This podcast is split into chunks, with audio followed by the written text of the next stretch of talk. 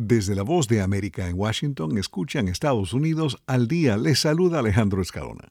La Casa Blanca designa nuevamente a los hutíes como organización terrorista. El Pentágono autorizó apuntar a más de una docena de lanzaderas de misiles hutíes situadas en territorio yemení y que, según el Departamento estadounidense de Defensa, estaban listos para ser disparados. Una posición que, según su criterio, presentaba una amenaza inminente para los navíos mercantes y los buques de la Armada estadounidense en la región. En las últimas horas, la milicia rebelde islamista apoyada por Irán, atacó el navío carguero estadounidense Genco Picardy. Según afirmaron desde el Pentágono, no hubo heridos, se reportaron algunos daños, pero el buque continúa navegando en su ruta establecida. Entre las medidas adoptadas por el gobierno estadounidense se incluye la calificación a los hutíes como organización terrorista. Así explicaron desde el Departamento de Estado. Estados Unidos, junto a sus aliados y socios en todo el mundo, ha dejado en claro que debe haber consecuencias por estos ataques y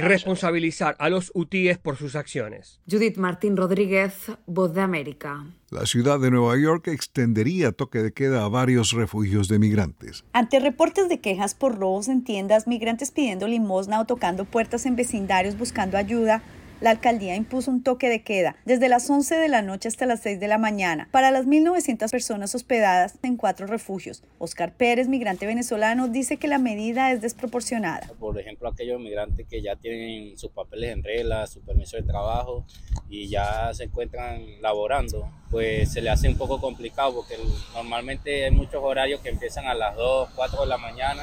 Es muy difícil. Sin embargo, las autoridades darán permisos a aquellos que por trabajo, viaje o citas médicas lo necesiten y están contemplando expandir el toque de queda a los 200 refugios de emergencia que actualmente albergan migrantes. Esta es otra de las normas impuestas por la alcaldía luego de que se cumpliera el plazo de 60 días para las primeras familias que tuvieron que desalojar los refugios municipales con el fin de reducir la población migratoria al cuidado de las autoridades locales. Ángela González, Voz de América, Nueva York. El jueves, la ex primera dama de Estados Unidos, Melania Trump, recordó a su madre como un rayo de luz en los días oscuros durante un funeral en una iglesia cerca de la residencia de la familia en Mar-a-Lago, Florida. La madre de Melania, Amarilla Navs, murió recientemente a los 78 años. Entre los asistentes al funeral privado realizado en la iglesia episcopal de Bethesda by the Sea estaban el propio expresidente Donald Trump, dos de sus hijos de matrimonios anteriores, Tiffany Trump e Ivanka Trump, el esposo de Ivanka Trump, Jared Kushner, y los senadores republicanos Rick Scott de Florida y Lindsey Graham de Carolina del Sur.